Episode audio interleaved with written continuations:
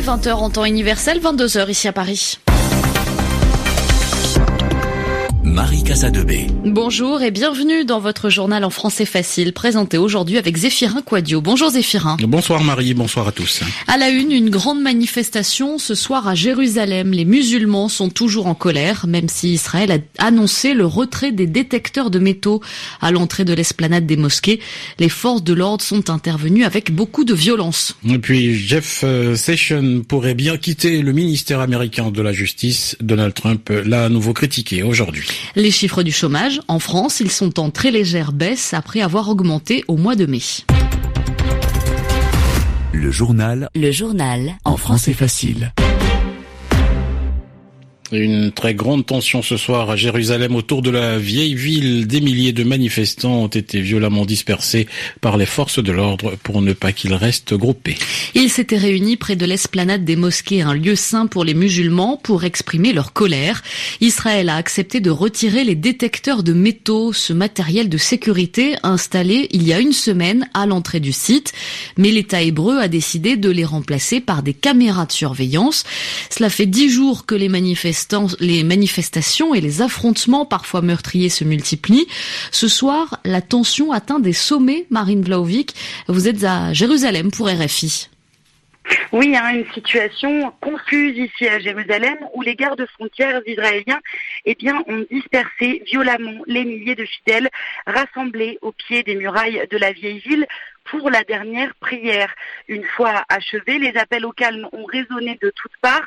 Certains manifestants sont partis d'eux-mêmes, mais en quelques secondes, la police a attaqué la foule au moyen de bombes assourdissantes et de tirs de balles en caoutchouc, n'épargnant pas les journalistes et les ambulanciers présents. Quelques heures ont ensuite éclaté dans un quartier situé en contrebas de la vieille ville. Les gardes frontières ont alors lancé des chevaux pour effrayer les manifestants, pourtant bien décidés à revenir dès demain aux abords de l'esplanade des mosquées car ils refusent les nouvelles mesures de sécurité proposées en alternative par Israël.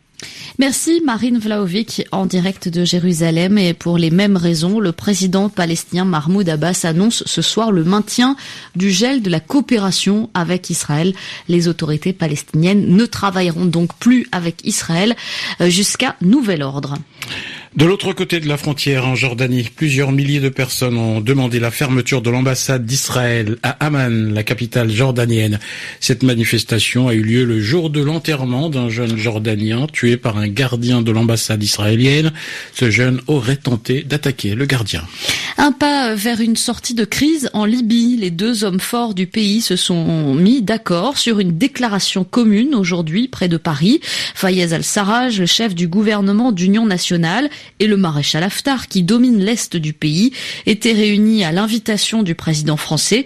Ils se sont engagés à un cessez-le-feu, donc à un arrêt des combats entre leurs forces, et ils ont promis des élections dès que possible, peut-être au printemps 2018. Jeff Sessions risque de tomber aux États-Unis. Donald Trump a encore critiqué son ministre de la Justice. Le président lui reproche de ne pas l'avoir protégé dans l'affaire du rôle supposé de la Russie dans la campagne électorale.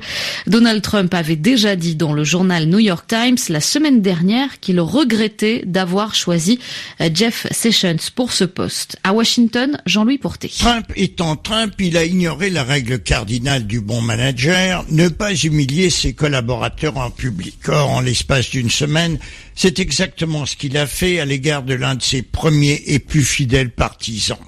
Jeff Sessions, à qui il a confié le portefeuille de la justice. Il ne lui a pas pardonné de s'être récusé dans l'enquête sur l'affaire russe sans l'avoir prévenu à l'avance. Mais Sessions, qui avait eu des contacts non déclarés avec l'ambassadeur russe, n'a pas eu d'autre choix que de se déclarer incompétent sur ce dossier, maintenant entre les mains de son adjoint Rod Rosenstein. C'est ce dernier qui a nommé Robert Mueller comme procureur spécial dans l'enquête sur l'ingérence russe. Or, Trump pourrait être tenté de renvoyer Mueller si son enquête impliquait ses proches ou lui-même. Mais il a besoin pour cela du ministre de la Justice ou de son adjoint. Or, il ne peut plus compter sur Sessions, qui s'est récusé, et il doute de la loyauté de Rosenstein. Sessions, qui est populaire auprès des conservateurs, car c'est un dur en matière d'ordre et de loi, ravale ses humiliations et s'accroche. Mais pour combien de temps? Jean-Louis Pourté, Washington, RFI. Pour cette même affaire de relations secrètes avec la Russie, l'ancien directeur de campagne de Donald Trump va être entendu par la commission des affaires judiciaires du Sénat, du Sénat américain bien sûr. Paul Manafort a rencontré en juin 2016 une avocate russe. Le fils de Donald Trump était présent également. Il avait avoué qu'il espérait obtenir des informations sur euh, Hillary Clinton. Donald Trump Jr. pourrait aussi devoir s'expliquer devant le Sénat les sénateurs américains sont d'accord pour ouvrir des discussions sur l'abrogation de l'Obamacare, c'est-à-dire des discussions sur l'arrêt du système de santé mis en place par Barack Obama. Ces discussions de plusieurs jours vont donc pouvoir commencer sur ce dossier qui divise les républicains. Le vote a d'ailleurs été très serré. 50 sénateurs ont voté pour, 50 ont voté contre. C'est le vice-président Mike Pence qui a amené la 51e voix nécessaire. Les États-Unis vont-ils euh, envoyer des armes à l'Ukraine dans son conflit contre les séparatistes pro-russes? La question se pose de nouveau après des déclarations du nouveau représentant spécial de Washington pour l'Ukraine. Du temps de Barack Obama, la question était un tabou, mais le processus de paix est à l'arrêt. Alors les Américains seraient prêts à changer d'avis pour que la situation évolue?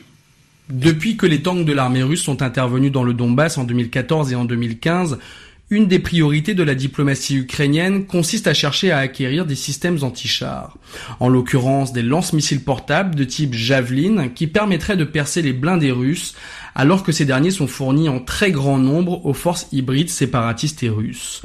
À Washington, de nombreux politiciens ont plaidé pour ces livraisons, mais Barack Obama y a toujours mis son veto, craignant sans doute d'entraîner le conflit dans une autre dimension.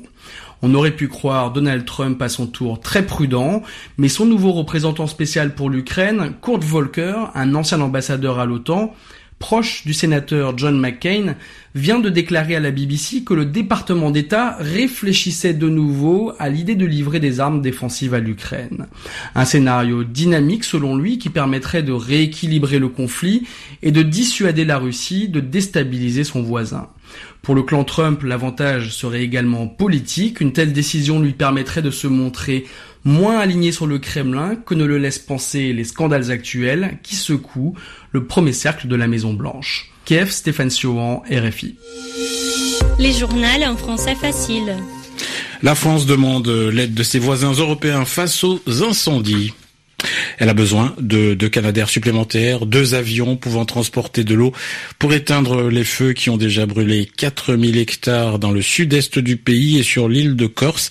Un premier canadair est arrivé d'Italie dans la soirée. Une vingtaine de pompiers ont été blessés. La situation reste difficile à cause des vents violents. La situation s'améliore en revanche en, en Colombie-Britannique, dans l'ouest du Canada. La moitié des 40 000 personnes évacuées ont été autorisées à rentrer chez elles. Cela fait trois semaines que cette province est victime de dizaines de feux. Et puis on connaît les chiffres du chômage en France pour le mois de juin. C'est le premier mois complet depuis l'arrivée à la présidence d'Emmanuel Macron. Le nombre de personnes qui cherchent un emploi, qui cherchent un emploi est en baisse, mais c'est une très légère baisse après la hausse du mois de mai, Clémence de la vie. Une baisse de 0,3% sur un mois concernant la catégorie A, celle des travailleurs n'ayant exercé aucune activité le mois dernier. 10 900 personnes en moins inscrites au mois de juin dans cette catégorie. En revanche, le nombre de demandeurs en catégorie B et C, ceux qui ont eu un boulot, une petite activité a lui augmenté de 0,6% sur un mois. Au total, on compte en France près de 3 millions et demi de chômeurs aujourd'hui. La situation s'est comme stabilisée depuis quelques mois.